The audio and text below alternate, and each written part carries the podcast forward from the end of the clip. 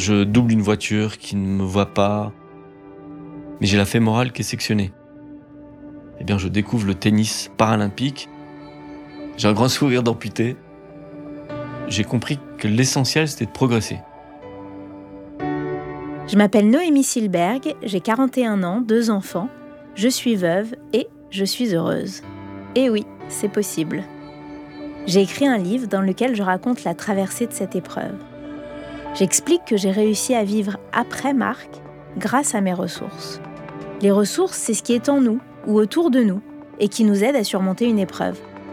S'identifier, se sentir moins seul, soutenu, compris, c'est ce qui fait du bien quand on traverse une épreuve. Les personnes que vous allez écouter raconter leur histoire, leur expérience, ont su en elles les ressources grâce auxquelles elles ont réussi à rebondir, à aller mieux, à se réinventer. Elles nous confient leur kit de survie, leurs outils, leurs clés, toutes ces petites choses concrètes, pratiques, souvent évidentes, parfois cocasses, qui leur ont permis de se relever, de vaincre, de combattre et de surmonter ce putain d'obstacle. Alors inspirez-vous et trouvez vos propres ressources. Bonne écoute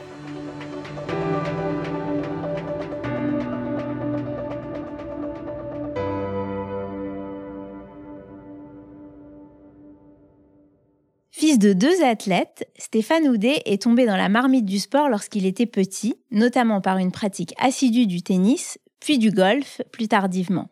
Il exerce la profession de vétérinaire lorsqu'il est victime d'un grave accident de moto à l'âge de 26 ans. Il se fait opérer et vit dans un premier temps avec ce genou en piteux état, avant de faire le choix de l'amputation. C'est cette épreuve qui l'incite à devenir professionnel de tennis. Compétiteur passionné, jusqu'au boutiste, adepte des challenges et de la progression permanente, Stéphane Houdet est convaincu que rien n'est impossible et que tout est dans la tête. Au mot handicap, il préfère celui d'adaptation et devient champion paralympique de tennis.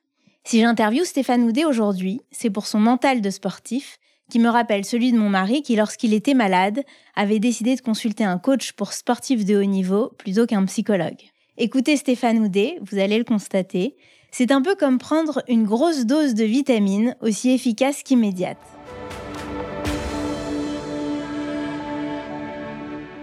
Merci Stéphane d'être ici. On est ravis de, vous accueillir dans Ressources et j'aimerais que vous nous parliez un petit peu de vous et que vous nous racontiez euh, ce qui vous est arrivé et, comment vous en êtes euh, arrivé là.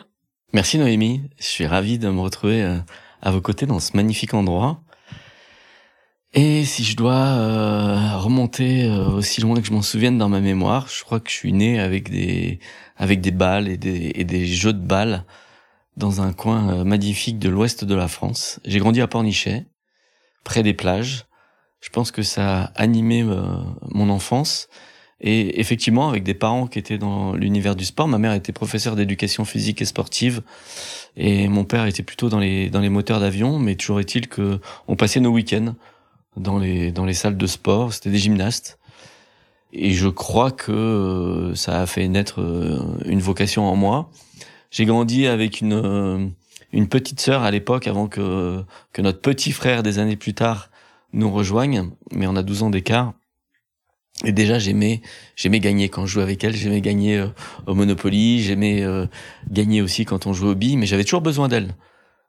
Toujours est-il que dans mon éducation, passionné par le sport, dans une famille où on disait euh, aussi que il fallait ajouter au corps bien fait une tête bien faite, et que si plus tard je pouvais envisager de m'amuser avec une raquette et des balles de tennis, il fallait aussi que j'ai une formation scolaire. Donc euh, je faisais très vite mes devoirs pour euh, pouvoir aller ensuite m'amuser avec toutes les balles et les ballons d'ailleurs parce que j'ai aussi joué au foot. Et dans mon parcours scolaire où je savais pas trop quoi faire, au moment de la décision, je savais pas trop quoi choisir, mais mon père m'avait dit qu'il fallait toujours euh, s'ouvrir le maximum de portes possibles. Et c'est comme ça que, amoureux d'une jeune femme qui voulait être vétérinaire, j'ai choisi de faire vétérinaire. Donc je me suis assis sur les bancs des classes préparatoires à Nantes, de la magnifique euh, classe préparatoire du lycée Clémenceau, avant de rejoindre l'école vétérinaire de Nantes aussi, sur les bords de l'Erdre. De mettre un petit peu euh, de côté à l'époque le tennis pour euh, découvrir aussi le golf, mais surtout le, les études. et ce, métier passionnant de, vétérinaire que je découvrais. Mais en parallèle, un peu plus tard, j'ai recommencé à jouer au tennis quand j'étais à l'école. Et puis, comme tous les jeunes vétérinaires, j'ai fait le tour de France des remplacements. Et assez rapidement, je me suis installé dans le Charolais, dans l'Allier, centre de la France, à découvrir euh, la partie soins des veaux et euh, euh, tout ce qui est autour de la naissance des veaux, donc les césariennes de vache la nuit. Et puis à ce moment-là, le sport qui nous qui nous anime dans les petits villages du centre de la France, c'est plutôt le foot. Mmh. Donc je me remets à jouer au foot. Et euh, j'adore ce que je suis en train de faire, donc je décide de m'associer avec le vétérinaire pour lequel je travaille. Et pour célébrer notre future association, on décide ensemble de faire le tour d'Europe des capitales à moto. Et quelques jours plus tard, en Autriche, en fait, sur une magnifique route euh, près de Salzbourg, je double une voiture qui ne me voit pas. Elle me déporte un peu trop sur la gauche et en fait, je touche la voiture qui arrive en face. Et c'est ainsi que je vais me retrouver des années plus tard euh, avec euh, cette magnifique euh, prothèse, cette jambe électronique de l'homme qui valait 3 milliards, comme je le vendais à mes enfants. Je fais des raccourcis, on y reviendra, hein, puisque je suis vétérinaire. Je me permets de tenter l'aventure du joueur de tennis professionnel en me disant je mets mon métier entre parenthèses pendant pendant quelques temps et puis si ça marche pas je pourrais redevenir vétérinaire puisque je suis installé en libéral mais qu'est-ce qui fait que vous switchez? Vous vous dites quoi La vie est trop courte, j'ai envie de faire euh, un truc qui m'éclate? Comment est-ce que vous vous dites, je mets entre parenthèses le métier de vétérinaire? Alors je crois qu'il y a plusieurs étapes, parce que la première, sur mon lit d'hôpital, elle n'est pas du tout sportive. Euh, j'ai eu 15 jours de coma provoqué, et quand euh, je me réveille et que j'essaye de me nourrir, je passe à côté de ma bouche littéralement. J'ai une cuillère dans la main et je rate ma bouche. Sauf que j'ai 25 ans, donc j'ai cette conscience comme un enfant qui, qui, qui en met partout. Et donc là, je me dis, oula, euh, peut-être qu'il va falloir que, je passe par de petits objectifs, et de petit objectif en petit objectif. Ma reconstruction, elle est d'abord personnelle, parce que je crois que le corps modifié, on l'aime pas, et donc on imagine que personne d'autre ne pourra l'aimer, donc je pourrais pas me marier, j'aurais pas de, j'aurais pas d'enfant, et en parallèle, euh, un vétérinaire ne me choisira pas non plus. Donc pour ma profession, ce sera compliqué. En tout cas, c'est le, monde de l'impossible que je découvre au début et j'y apporte des petites solutions, notamment sur le plan professionnel. Je me dis, puisqu'un vétérinaire ne m'embauchera pas et que c'est aussi un métier qu'on peut exercer en libéral, ben, je vais créer ma propre clinique. Et donc, c'est ce que je fais. il se trouve que je me marie, que j'ai euh, euh, des enfants et que j'ai deux paires de, jumeaux euh, pour commencer, puisque j'ai une petite dernière qui est née aussi le, le 1er janvier de cette année. Et dans ma reconstruction, où j'imagine une reconstruction personnelle, professionnelle, j'ai une image de moi qui est celle du gamin qui adorait faire du sport, qui adorait faire de la compète. Et je me dis que pour parfaire cette reconstruction, il faut que je retrouve le sport et la compétition. Et donc au début, pour moi, le sport, puisque je peux pas bouger. Euh, c'est une Madeleine de Proust en fait. Certainement, certainement, et c'est euh, une image de soi. C'est une forme d'apaisement, de se dire ok je suis à nouveau euh, celui que j'étais euh, plus jeune. Et donc je peux continuer à rêver d'avoir ces activités. Et donc comme je peux pas bouger je m'assieds autour d'une table et je joue aux cartes je joue au bridge. Donc je découvre le bridge et le bridge de compétition. Et ça ça me fait euh, énormément plaisir ça m'anime. Et en même temps je change de sujet de thèse et je vais devenir docteur vétérinaire en, en utilisant ma thèse que je fais autour des études de marché, des implantations de cliniques vétérinaires à activité canine. J'utilise ma thèse pour créer cette fameuse clinique à mi-chemin entre Grenoble et Chambéry. Et ensuite, un délégué vétérinaire, qui est devenu un ami, me propose de jouer au golf. Et donc je retrouve un tout petit peu d'activité sportive par le golf. Et des années plus tard, presque par hasard, une autre rencontre avec le célèbre joueur de foot Johan Cruyff eh bien, je découvre le tennis paralympique et c'est une discipline qui se joue en fauteuil roulant. Donc, j'avais pas du tout imaginé que moi, euh, avec ma prothèse, je, puisse pratiquer un sport en fauteuil roulant. Mais en tout cas, c'est le, le cas. Donc, euh, après l'amputation, je m'assieds dans un fauteuil et me voilà à jouer un premier tournoi, puis un deuxième, à intégrer l'équipe de France, à faire le tour du monde et à découvrir ce fabuleux circuit euh, qui euh, aujourd'hui est encore le mien et euh, qui va faire que bah, l'an prochain, là je viens de voir la, la Tour Eiffel juste à côté, on jouera ici, et on accueillera le monde entier pour pour les jeux à la maison.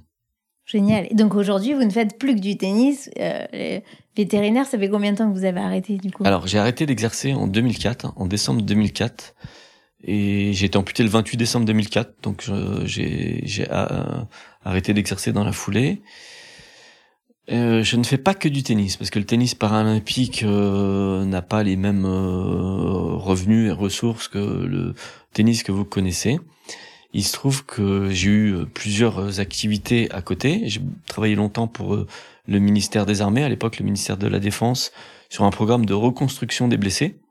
Et aujourd'hui, je suis engagé avec une fondation qui s'appelle le Handilab, et c'est une idée euh, extraordinaire, en fait, que j'avais eue sur mon lit d'hôpital, mais qui m'a dépassé, puisqu'une équipe était en train de travailler sur ce sujet, des gens que je connaissais pas, un peu à l'image de la maison de Solène, mmh. où euh, se réunissent des chercheurs et euh, des gens qui sont touchés par la maladie, où on propose des activités. Ici, c'est un écosystème autour de l'innovation entièrement dédiée au handicap et à la perte d'autonomie. Et donc des gens qui travaillaient sur ce sujet via une fondation. Je les ai rencontrés juste avant les, les Jeux de Tokyo et j'ai décidé de les rejoindre pour, euh, pour, pour travailler avec eux. Ce bâtiment de aujourd'hui 13 000 mètres carrés verra le jour à l'occasion des Jeux euh, olympiques et paralympiques euh, en 2024. Donc c'est vraiment complètement d'actualité et tout à fait passionnant également. Et donc, quand il vous arrive cet accident, euh, votre réaction première, c'est quoi? Est-ce que vous vous effondrez? Tout de suite, vous dites, je vais y arriver. C'est quoi votre état d'esprit? Bah, Au départ, il y a une urgence, en fait, parce que quand je touche la voiture, je ne sens rien. Au début, je pense que c'est même mon sac qui est derrière qui a touché. Je freine, je m'arrête, et au moment où je me pose, je me dis, ah non, c'est pas mon sac, c'est ma jambe, mais j'ai la fémorale qui est sectionnée. Donc, j'ai le sang qui coule à flot. Et, l'urgence est de juguler l'hémorragie. Et en même temps, j'ai deux réflexes. Le premier, c'est de me dire, j'ai quand même eu de la chance parce qu'à quelques centimètres près, je passais entre les deux voitures, donc il se passait rien du tout. Mais à quelques centimètres près, plus à gauche, j'y passais. Donc là, je sais que ma jambe est touchée, mais j'ai le sentiment que c'est tout ce qui est touché, que le visage n'a pas été touché, que ma tête va bien, que je sens l'autre membre, que j'ai pas de lésion de la colonne euh, vertébrale. Donc j'ai ce côté tout de suite vert à moitié plein. En même temps, il y a une anecdote puisque mes amis qui sont avec les motos de devant, quand ils reviennent, je dis bah, le match de squash qu'on avait prévu pour demain, il sera équilibré parce que je jouerai que sur une jambe. Donc j'ai ce, ce, cet état d'esprit déjà où euh, tant qu'il y a de la vie, il y a de l'espoir et on, on peut rebondir. C'est vrai que je cherche des activités pour m'occuper l'esprit aussi parce que si j'ai pas souffert sur le coup, les douleurs ont commencé à naître après le après le réveil. En m'occupant l'esprit, au début, j'écoute beaucoup la radio. C'était euh, le début certainement des podcasts où mm. France Culture, c'était beaucoup de beaucoup de paroles, beaucoup de voix et c'est comme ça que je m'occupais la nuit parce que les, les douleurs naissaient souvent euh, la nuit et j'essayais de d'avoir quelque chose qui m'occupait l'esprit justement. L'amputation, elle a lieu combien de temps après l'accident? Huit ans après. Huit ans après. Ouais. Donc euh, je suis toujours en train de chercher une solution. Je vais voir des euh, bah, le chirurgien qui s'occupait de moi et puis ensuite euh, d'autres chirurgiens. Où mon état d'esprit c'est de me dire euh, je laisserai pas un chien dans cet état-là puisqu'on m'a mis un clou dans les os depuis le fémur jusqu'à la cheville et j'ai plus de genou. Donc mon genou est complètement bloqué. Je marche avec une jambe raide c'est complètement anti-fonctionnel. Et douloureux? Et très douloureux. Donc euh, je cherche euh, je cherche une solution par rapport à ça. Je regarde ce qu'on fait du côté des prothèses internes et mon chirurgien me dit que comme j'ai plus de muscles pour attacher la prothèse, ça marche pas. Je cherche ce qu'on fait du côté des greffes. Mais je vois aussi que on est au stade de l'expérimentation et qu'il y a beaucoup de médications autour, que ça marche mais qu'il y a des rejets, qu'au final ça marche plus assez vite, je me tourne quand même sur euh, la prothèse externe et je me demande si une amputation serait pas le mieux. Donc je vois un chirurgien à Paris qui me dit oui, vous avez raison, euh, l'amputation c'est ce qu'il y a de mieux pour votre cas sur le plan fonctionnel, mais tous les amputés euh, fémoraux sont en fauteuil à l'âge de 40 ans, donc je sais pas si c'est un conseil que je dois vous donner. Et ça, ça me fait prendre un peu de distance par rapport à l'amputation où je me dis euh, que je suis en train de beaucoup jouer au golf, que je m'adapte avec cette jambe raide et que peut-être c'est mon futur jusqu'à ce que je rencontre sur un, un parcours de golf un amputé fémoral qui marchait super bien avec donc cette prothèse électronique qui avait pas 40 ans mais euh, c'est le premier qui m'a fait rêver en tant que que marcheur avec une prothèse. Et quand j'échange avec lui je découvre il me dit qu'il a eu euh, lui aussi une jambe raide pendant trois ans et qu'il a décidé de se faire amputer que c'était l'enfer mais que c'était la meilleure décision qu'il ait pu prendre dans sa vie.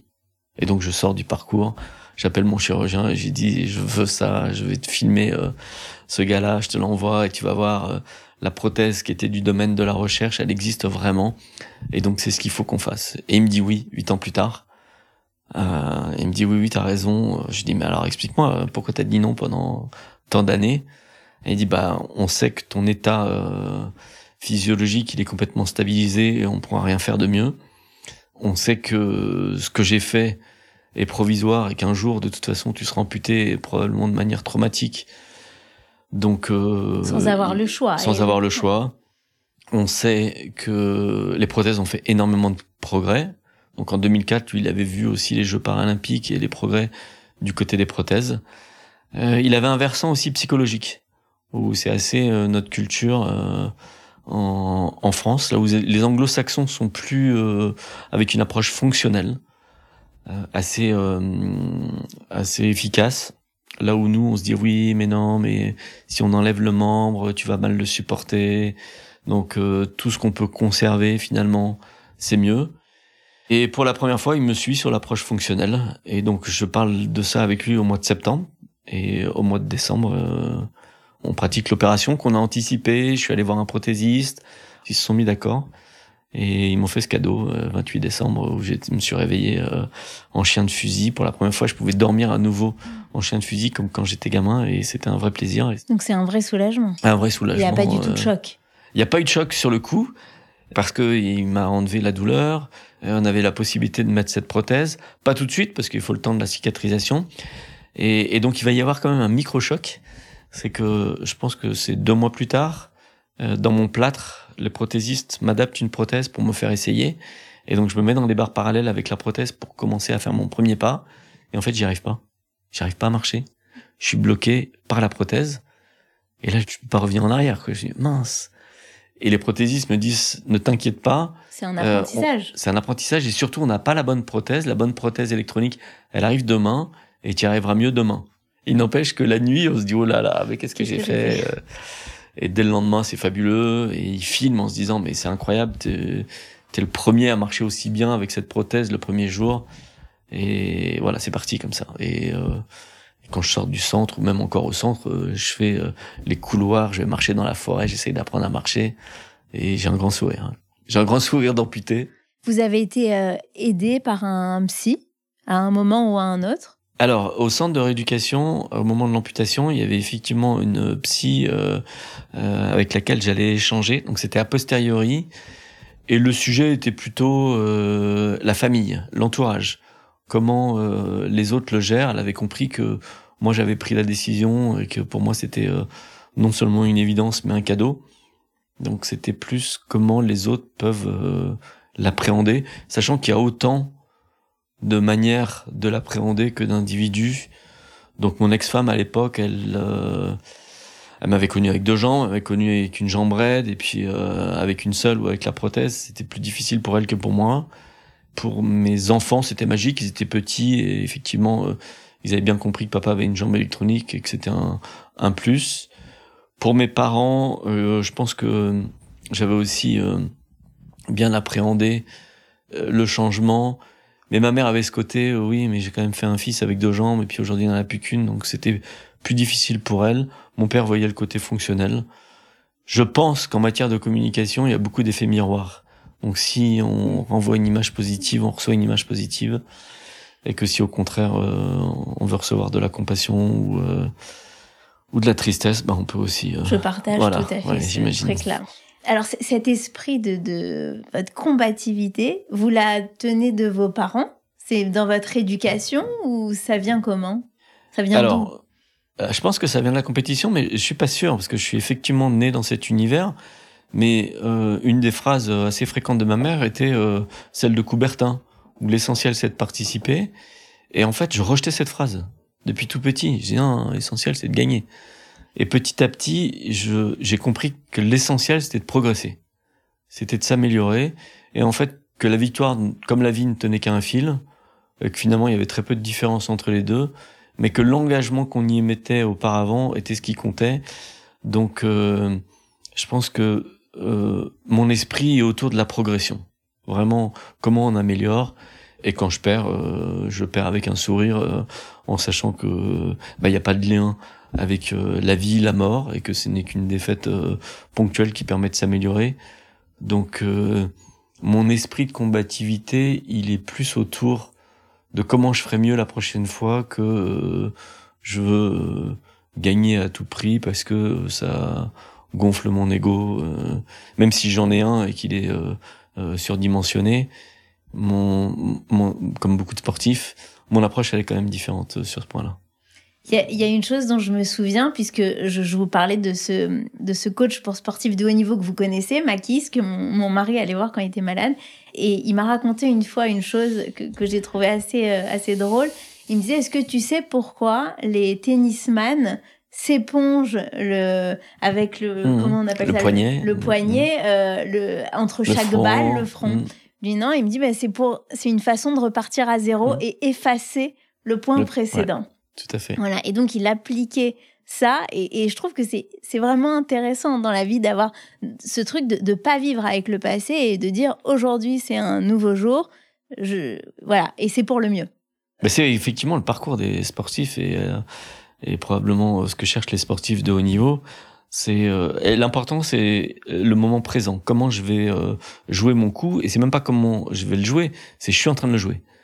Et il y a ce même travail d'acceptation de ce qui vient de se passer, parce que que ce soit un coup réussi ou un coup à améliorer, finalement, il appartient au domaine du passé. Si je me projette trop dans le futur, je vais pas être dans la bonne exécution. Donc ces tranches de vie, eh bien, euh, collent, qu'on soit sportif ou euh, dans n'importe quelle autre activité. Et après, on en parlera, mais j'ai fait ça aussi, euh, je l'ai découvert pendant la pandémie, mais c'est le côté euh, artistique. Un jour, j'ai reçu une image, euh, une photo magnifique d'un photographe qui m'avait pris de haut à Roland Garros, et on voyait toutes les empreintes qu'on laisse quand on joue alors quand on joue debout, il y a des traces euh, de dérapage, et quand on joue avec les fauteuils, en fait, il y a des cercles, des cercles euh, et euh, sur la terre battue. Sur la terre battue. Mais ça peut aussi se faire sur un sur un sol dur. Mais quand on fait ça sur la terre battue, ça laisse des, des, des, des empreintes qui sont magnifiques, qu'on va finir par effacer en passant le filet, juste derrière, et en dehors de la beauté, ça m'a euh, rappelé aussi à quel point nos matchs étaient éphémères, puisque effacés, nos palmarès étaient éphémères, et nos vies étaient éphémères. Et mon père disait toujours que nous n'étions que de passage, mais aussi que nous n'étions qu'un grain de sable à l'échelle de l'humanité ou de l'univers, et que donc il fallait en profiter. Alors pendant la pandémie, où j'avais euh, un moment euh, mis euh, des couleurs sur sur une toile et j'avais adoré le mélange. Je me suis amusé à essayer de reproduire ces courbes sur le cours et de fil en aiguille, j'ai créé un mouvement que j'ai appelé l'éphémérisme. Et donc je peins sur des toiles ou sur des supports digitaux tous ces mouvements dans lesquels je laisse des messages et d'un seul trait, je laisse un message et euh, avec le mélange de couleurs, à la fin, on a une toile qui ressemble à un peu n'importe quoi ou un, un bouilli de couleurs. Mais quand on regarde de plus en plus près, on peut lire le message que j'ai laissé à chaque fois. Et au fur et à mesure qu'on regarde, on en découvre de plus en plus. Donc voilà. et on trouve euh, ça où? Alors, euh, on m'a demandé de faire des affiches pour des tournois. Et au début, je disais mais non, mais je suis pas prêt. Euh, alors j'ai dit ok, je vous envoie et puis vous me direz. Et donc ils ont proposé plusieurs affiches de plusieurs personnes et ils ont choisi celle-là où les gens m'ont dit mais non mais on adore, on adore, on n'arrive pas à lire le message mais on adore donc je décryptais le message. Et puis j'ai fait une deuxième affiche et puis aujourd'hui j'en ai fait une aussi que j'aimerais soumettre à l'organisation de Roland Garros pour que ce soit l'affiche de Roland Garros 2024. Et c'est avec la peinture Avec la peinture ou avec un, un, support digital où je fais sur un iPad et ensuite c'est imprimé sur du, on appelle ça du dibon. Oui. Donc un support métallique, mais il y a des reliefs, donc c'est, enfin, je trouve ça magnifique. J'ai un compte Instagram à ce propos qui pour l'instant est fermé, caché, parce que pendant longtemps j'ai imaginé que j'étais pas prêt. Je continue à en faire plein, j'en fais à la demande. Et mais vous n'avez jamais euh, exposé. Et j'ai pas encore exposé, mais je vais exposer. Génial. Je vous en montrerai. Ah, avec joie. Ouais. Et je vous montrerai notamment euh, celle de Roland Garros. Euh. Au début, comme tous les artistes, je pense que on cherche. J'ai pas du tout la prétention d'être un artiste, je sais pas dessiner. En revanche, je me suis intéressé à l'abstrait et assez tôt, je cherchais tennis, art, et je trouvais des choses qui me plaisaient pas, qui n'étaient pas si abstraites que ça, jusqu'à ce que je découvre Marc Rothko, et je me dis, mais c'est pas possible, mais lui, il a fait des cours de tennis, des cours de tennis de toutes les couleurs. Alors, je sais pas du tout ce qu'il a voulu faire, mais j'adore sa géométrie, j'adore ses mélanges de couleurs. Alors, maintenant qu'il est exposé euh, à, la Fondation Louis Vuitton, je pense que j'irai faire un tour. Mais en tout cas, moi, j'y vois des, des structures géométriques assez proches des cours de tennis. Puis un jour, j'ai commencé à faire un truc que j'avais jamais vu ailleurs, et je me suis dit, ok, c'est bon, ça c'est moi. Et ça s'appellera l'éphémérisme. Et voilà, c'est parti. Et alors, pour parler de vos ressources, euh, puisque c'est le thème de ce mhm. podcast, comment est-ce que vous les définiriez? Les, les, ressources, c'est ce qu'on a en nous ou autour de nous. Euh, et vous, euh, dont la vie a changé finalement après cet accident, et vous voyez tout de façon très optimiste, très rapidement, euh, alors que n'importe qui aurait pu... Basculer. Basculer. Mm. Comment est-ce que vous analysez ces ressources? D'abord, comment vous les définissez, mm. surtout? Alors pour moi, il y a trois piliers qui sont amour de soi, estime de soi, confiance en soi. Donc en fait, ça, ce sont, ce sont trois piliers qui, qui fonctionnent parfaitement ensemble. Mais la chance, pour moi, c'est à 25 ans, le jour de l'accident, de me rendre compte que la vie ne tient qu'à un fil. Et ça, c'est vraiment la bascule, parce que, euh, comme vous le disiez, entre je me concentre sur mon passé, je définis un cercle vicieux autour de, du négatif, eh bien, je peux aussi euh, construire un cercle vertueux autour du positif, basculer sur mon présent et, en, imaginant un avenir et en se disant vraiment euh, et je crois que c'est le cas de, tous les jeunes. Hein. On s'imagine euh, invincible, immortel, je suis sur ma moto. Jamais je pense que euh, un jour je vais pouvoir avoir un accident. Et en fait, là, d'un seul coup, boum, tout s'arrête. Ou tout pourrait s'arrêter. Et donc, quelle est la chance de pouvoir continuer? Et je fais cette association immédiatement. Quoi qu'il arrive, là, il y a une, il y a une deuxième chance qui m'est offerte. Qui, qui m'est offerte. Et donc, il faut pas la gâcher, il faut continuer. Et je pense que on, alors bien sûr, euh, il y a des parcours dépressifs, il y a des parcours addictifs, il y a des parcours euh, négatifs euh, qui sont liés certainement à une, à une chimie, mais il y a une possibilité de s'orienter vers autre chose, de faire ce, choix que vous avez fait également, et c'est associé pour moi aussi à un choc quand on, on, on, on, prend conscience que la vie ne tient qu'à un fil. C'est aussi pour moi le la bascule avec l'apprentissage de la mort. Et l'apprentissage de la mort ce jour-là touche beaucoup mon entourage et mon entourage de ce jour-là d'ailleurs, qui je l'apprends encore aujourd'hui, hein, mais qui a été plus touché que moi, euh, certainement n'ayant pas euh, la conscience de, du fait que je puisse être heureux ou de ce que j'étais en train de vivre euh, de façon positive. Moi, je suis en train de me vider de mon sang à la suite du choc et en fait, il y a un moment où je pense sincèrement que c'est la fin, et je le dis, mais ce moment est empreint d'un apaisement intense. Et donc pour moi, la mort aujourd'hui ne concerne que les vivants. Et le mort est apaisé, et le mort s'en va euh, bah, en paix. C'est définition de l'apaisement. Et donc la mort, c'est la douleur de l'absence. Mais pour soi, je me demande à quel point c'est... Enfin, c'est un, un, j'allais dire un moment magique, non, c'est un moment d'apaisement.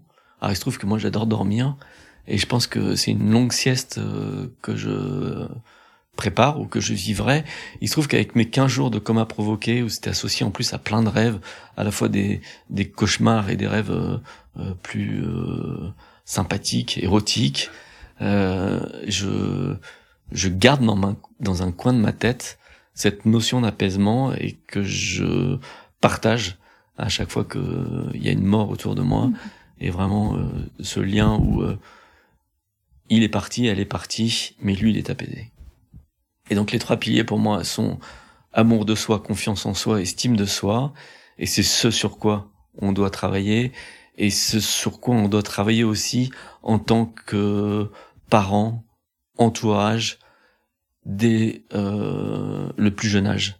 Parce que je crois qu'on peut inculquer cette partie-là. Comment, d'après vous? bah, Par notre amour, en fait. C'est notre amour qui génère euh, la bienveillance, notre amour de l'autre qui euh, génère la confiance en soi et l'estime de soi. Quand euh, euh, au tout début j'ai une pratique, je joue au golf, je me cache, je vais dans un coin où je me dis les gens me regardent, les enfants dans la rue me voient mal marcher, me regardent comme une personne différente.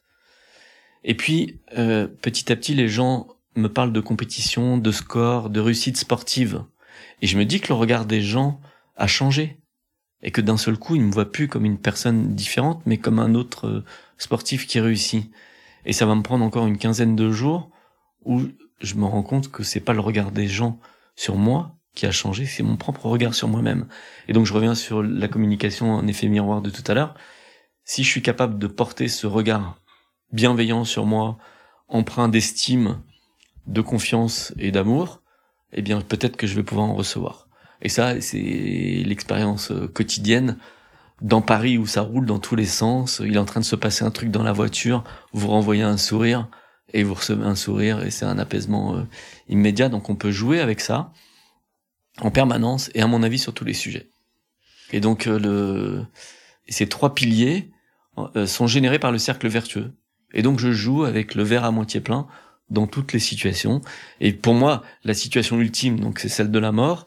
Et puisque celle de la mort ne concerne que les vivants, que le mort est apaisé, eh bien on peut euh, y trouver un versant positif. D'ailleurs, euh, au moment des, des enterrements, c'est aussi le moment où on se dit je t'aime mm. entre nous, euh, où des familles se retrouvent, se rapprochent, des amis se rapprochent aussi parce que on prend conscience que la vie ne tient qu'un fil. Donc on va peut-être pas se fâcher aujourd'hui, puisque l'autre est parti et qu'on n'a pas eu la chance de quand euh, le process est euh, brutal, accidentel, euh, imprévu. Et donc je pense qu'il y y a ce côté-là. Alors après, je l'ai vécu dans d'autres civilisations. Je suis allé en Inde en voyage voir ces ces célébrations autour du mort. J'ai vu en Afrique aussi des, approches complètement différentes. Et d'ailleurs, c'est marrant parce que en Afrique, c'est on célèbre l'ancien, le sage, là où l'enfant, n'ayant pas de connaissances, est moins, euh, on va dire, encensé. Euh, nos cultures euh, occidentales ont plus tendance à remettre l'enfant roi au cœur du process.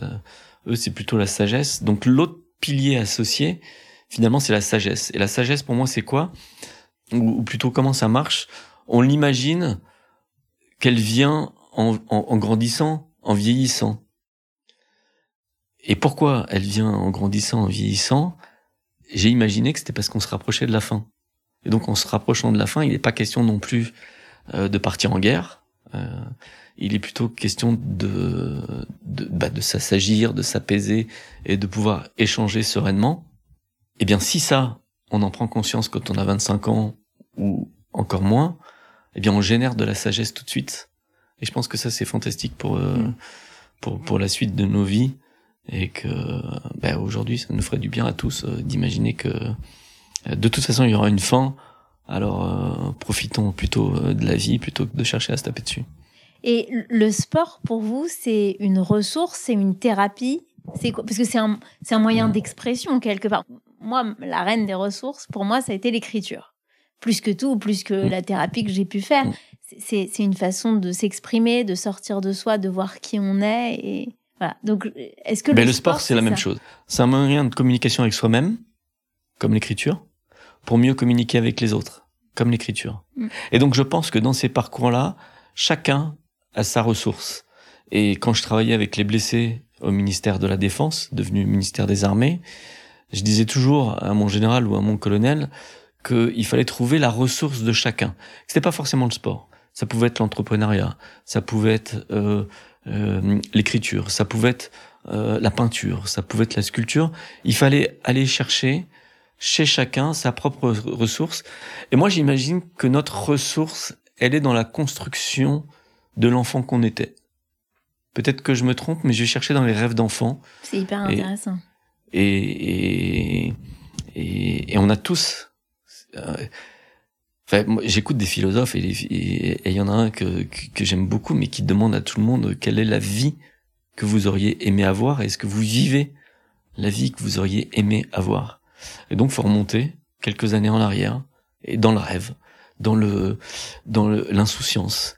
Euh, ma petite fille de 10 mois aujourd'hui, euh, euh, ou même si on le transpose adultes, euh, elle est en train d'apprendre à marcher, elle va chuter euh, un millier de fois avant de recommencer, et pourtant, euh, elle recommencera, et elle y arrivera.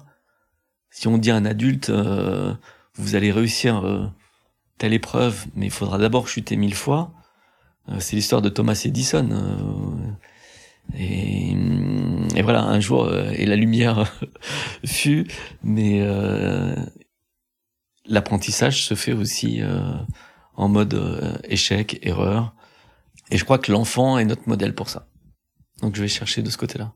C'est une Mm. formidable euh, ressource et, et, et c'est pour ça que, que vous êtes là. C'est pour ça que j'invite des gens comme vous à parler de, de, de leurs propres ressources pour, ce que, pour que chacun puisse s'en inspirer. Et c'est vrai que celle-ci, de revenir à l'enfance, ce que vous avez fait, moi j'appelais ça votre Ma- Madeleine de Proust. Ouais, c'est ça. ouais. C'est une ressource qui est sans fin parce que vraiment, enfin, euh, observer les, les tout petits, euh, c'est euh, bah, c'est empreint de sourire, c'est empreint de, de de tests en permanence, de tests là. euh, en ce moment, j'essaye de lui apprendre à descendre du lit. Et donc elle elle vient parce qu'elle vient de face et puis forcément elle chute. Et donc je fais avec une poupée, je montre ou un petit lapin, je montre que le lapin dans un premier temps il peut se retourner et puis euh, elle descend par les pieds selon la hauteur. euh. Mais ce matin, pour la première fois, elle me l'a fait. Donc elle est, elle est, euh, oui, euh, nos enfants, les enfants, sont des modèles pour l'humanité de d'apprentissage parce qu'ils vont. euh, on a tous ce souvenir, ou comme je disais, moi, ma, ma cuillère, je la mets à côté. Mes enfants mettent la cuillère à côté. Ils en mettent partout. Et un jour, ils sont super adroits. Et euh, voilà, mon accident à 25 ans, c'est de me rendre compte que ce cerveau qui fonctionnait si bien, il pourrait euh, ne plus fonctionner et qu'il faut repasser par l'apprentissage. Et, et puis c'est associé à toutes les épreuves, parce que moi, quand je suis sur mon lit d'hôpital, on est huit euh, dans une salle de réanimation. Euh, Il y a d'autres épreuves. L'épreuve qui peut faire sourire quand on a 25 ans, c'est d'être lavé par une infirmière. Mais tous les jours, avec cette intimité ou ce manque d'intimité, finalement, ça fait pas sourire. Donc on définit un autre objectif, où il va falloir un jour que je puisse aller seul euh, dans la salle de bain, seul aux toilettes. Euh, je crois que c'est le parcours de l'enfant, et puis c'est le parcours de, de l'humain, puisque en vieillissant, on va retrouver aussi euh, euh, euh, des pertes d'autonomie qui correspondent à celles de l'enfance. Donc il y a une sorte de, de cercle aussi euh, que je veux vertueux, mais euh, ouais, qui me fait penser à, si je dis pas de bêtises, c'est Lavoisier, mais c'est euh, rien ne se perd, rien ne se crée, tout se transforme. Donc aujourd'hui, moi, je suis pas croyant, et en même temps, j'ai vécu une expérience extraordinaire euh, ce jour-là, où euh, dans mes rêves, je parle avec quelqu'un qui me semble être assis à un bureau, euh, c'est une table blanche, et, euh, et quand j'ai raconté ça à un journaliste de la Croix, bah, il m'a dit que j'avais rencontré euh, Saint-Pierre. Mais en tout cas, je parle avec quelqu'un qui me dit, écoute Stéphane, t'es arrivé à un truc difficile, mais c'est à toi de choisir maintenant. Est-ce que tu viens avec moi? Tu verras, il y a, des golfs, il y a des amis qui sont là. À l'époque, je jouais pas encore au tennis, mais c'est magnifique. Ou bien, euh, tu peux repartir avec tes douleurs et, et, et je te renvoie d'où tu viens. Et je me dis, écoute, maintenant que je sais que c'est bien chez toi, euh, j'y reviendrai avec plaisir plus tard, mais pour l'instant, euh, je retourne dans l'autre monde. Et donc je réfléchis en, en, biochimiste, en, en, vétérinaire, en molécules, en me disant bah, quand tout se désagrège, finalement les molécules sont là et puis s'agrègent à nouveau euh, ailleurs. Donc euh, ça rejoint une autre des phrases que j'aime bien, qui est de dire on a tous deux vies dans la vie. Et la deuxième commence le jour où on se rend compte que, où on prend conscience qu'on en a qu'une.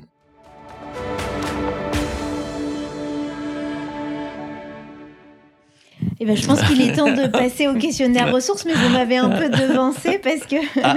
il y a plein de questions auxquelles vous avez déjà répondu. Mais il m'en reste quand même quelques-unes. Quel est le, lieu qui pour vous représente la sérénité, le calme? Alors c'est euh, c'est une plage, c'est là où j'ai grandi. Et en fait, je m'en suis rendu compte euh, euh, assez tardivement. Mais je vais faire le lien avec le premier jour où je suis sorti de l'hôpital.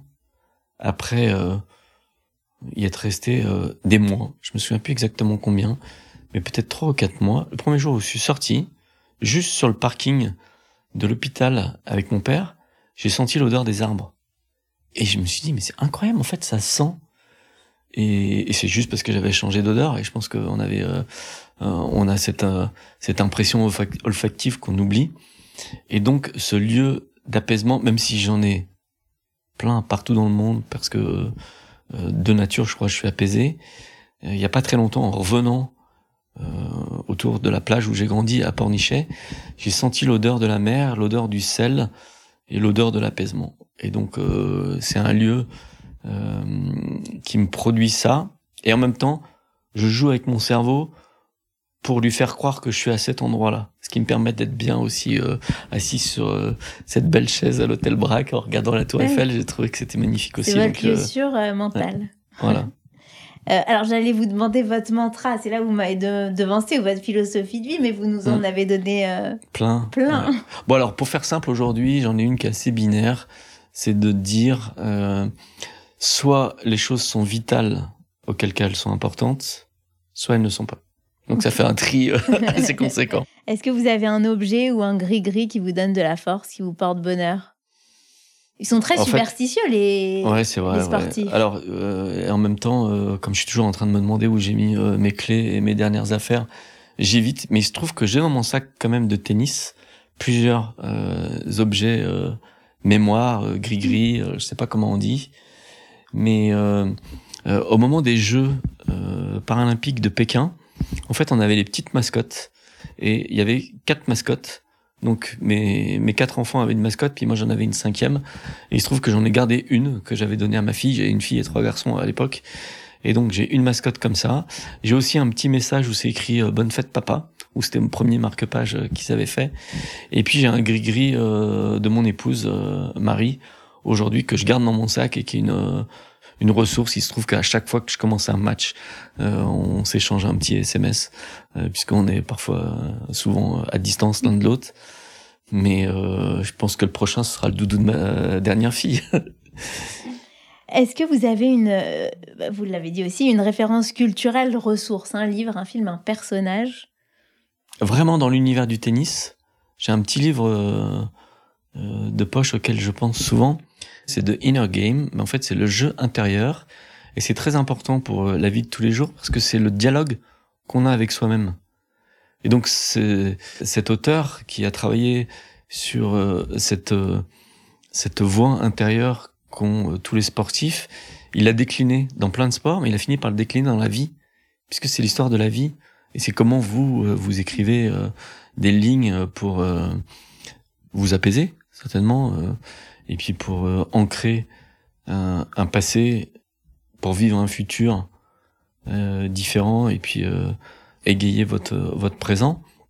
Parce que c'est le premier en fait qui a travaillé sur l'aspect mental, c'est Timothy Galway. Et donc euh, Timothy Galway, en, écrivant, en écrivant ce livre euh, sur ce, ce dialogue qu'on a en permanence, sur comment je vais jouer le prochain coup, pourquoi cette balle était faute, pourquoi cette balle était bonne, finalement, ce sont les questions qu'on se pose en permanence euh, dans nos vies. Donc, euh, c'est plus un livre de chevet de vie que de tennis. Et je pense que c'est euh, c'est assez court et c'est vraiment. Donc tout le monde peut le lire, même quand on n'est pas sportif. Voilà, tout à fait. Ok. Est-ce que vous avez fait une rencontre marquante qui est liée à votre accident, finalement, à votre parcours? Moi, j'en ai fait plein. Mais je crois que la dernière rencontre marquante avec mon parcours, c'est un jour où je présente un parterre d'entrepreneurs ma vie sportive et ma dernière médaille, ma dernière médaille d'or au jeu. En fait, euh, il y a une jeune femme magnifique qui est euh, qui est qui est là dans la dans, dans, cet endroit magnifique aussi dans Paris que je pense euh, dévorer des yeux en restant à distance et, et, qui vient à la fin de la conférence me voir et qui me dit je suis motarde moi aussi. Votre parcours m'a beaucoup touché. J'aimerais que vous interveniez dans mon dans mon entreprise. Et, et cette jeune femme que j'avais pas du tout imaginé faire partie des chefs d'entreprise et je suis tout bête et je la regarde et je fais vous vous vous vous, vous êtes magnifique. Et c'est mon épouse aujourd'hui. Et donc euh, euh, oui c'est un, un, un, parcours euh, accidenté marquant où elle me dit d'ailleurs c'est assez marrant parce qu'aujourd'hui dans le couple on dit que la plus handicapée des deux c'est elle et pour les raisons euh, ressources dont on parlait tout à l'heure c'est-à-dire que elle euh, euh, elle a grandi dans un univers où tout ce qu'elle faisait, c'était jamais assez. Donc les points confiance en elle, estime d'elle et, et, amour d'elle étaient plutôt sur un, un, un niveau euh, bas, là où moi c'est euh, c'est très très haut.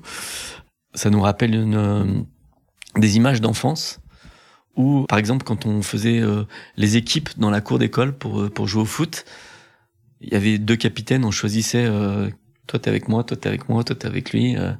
Et donc moi je faisais partie des capitaines qui choisissaient. Et elle, elle faisait partie des derniers qui étaient jamais pris. Mm. Ou à la fin on dit bon bah ok, il en reste qu'une, donc on te prend toi. Euh, ça m'a raconté des histoires marquantes que j'avais pas imaginées mais qui sont extrêmement douloureuses et qui concernent l'enfance. Et c'est évidemment euh, la rencontre qui a bouleversé ma vie euh, ces derniers temps parce que pendant dix ans je me disais que je voulais pas d'enfant, je voulais pas me marier à nouveau, je voulais pas vivre avec quelqu'un d'autre. Et en la rencontrant, j'ai tout changé et je vais avoir euh, un deuxième enfant avec elle. On s'est mariés, on vit ensemble. Et donc c'est euh, c'est une aventure extraordinaire.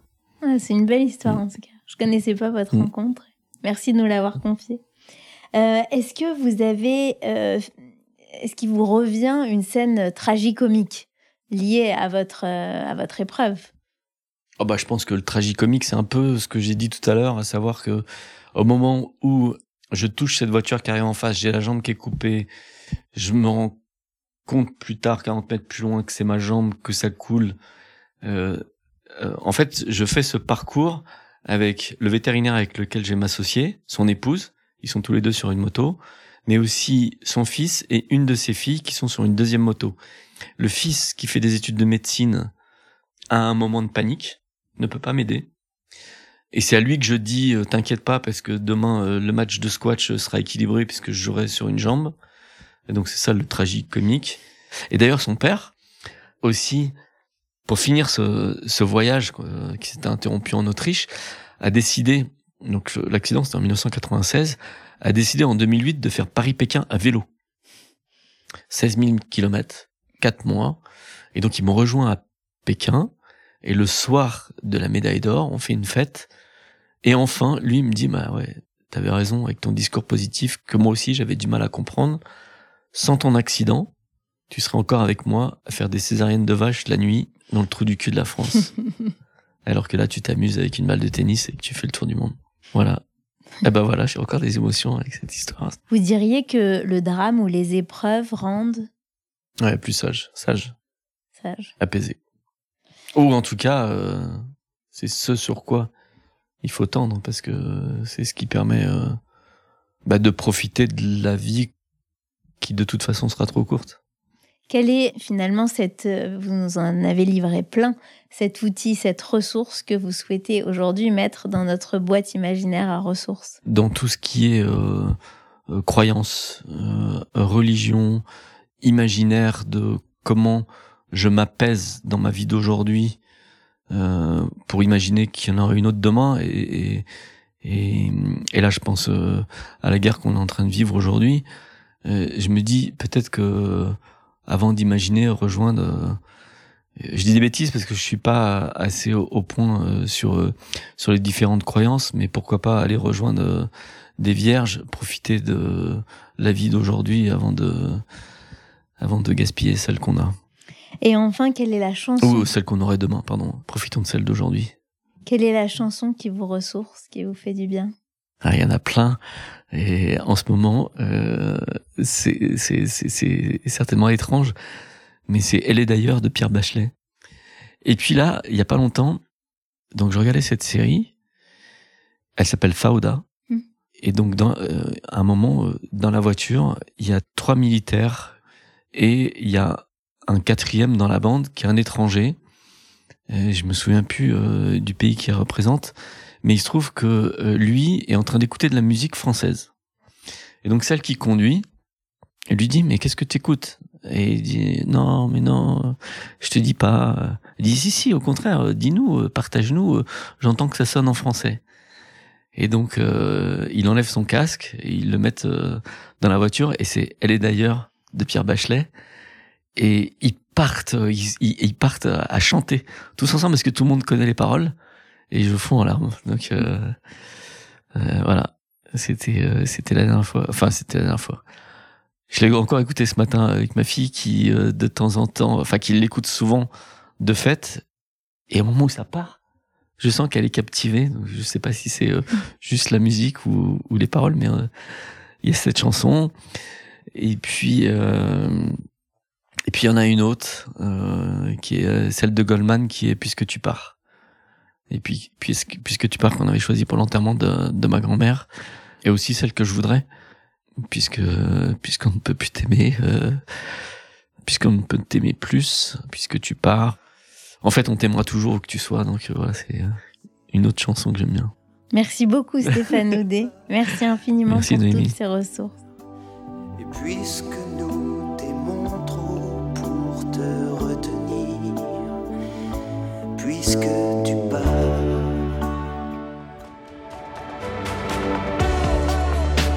Je voudrais remercier Stéphane qui m'aide à remplir cette boîte à outils que je complète et que je partage avec vous à chaque épisode. Grâce à Stéphane, j'ai réalisé l'importance d'aller chercher nos ressources dans nos rêves d'enfants et dans notre insouciance, et je lui en suis infiniment reconnaissante. Pour vous rebooster, vous pouvez retrouver notre playlist en tapant podcast ressources sur Spotify si vous aussi, vous avez su trouver les ressources qui vous ont permis de rebondir après une épreuve douloureuse, si vous avez envie de partager votre expérience, envoyez-nous un mail à l'adresse suivante contact at ressources au pluriel .life.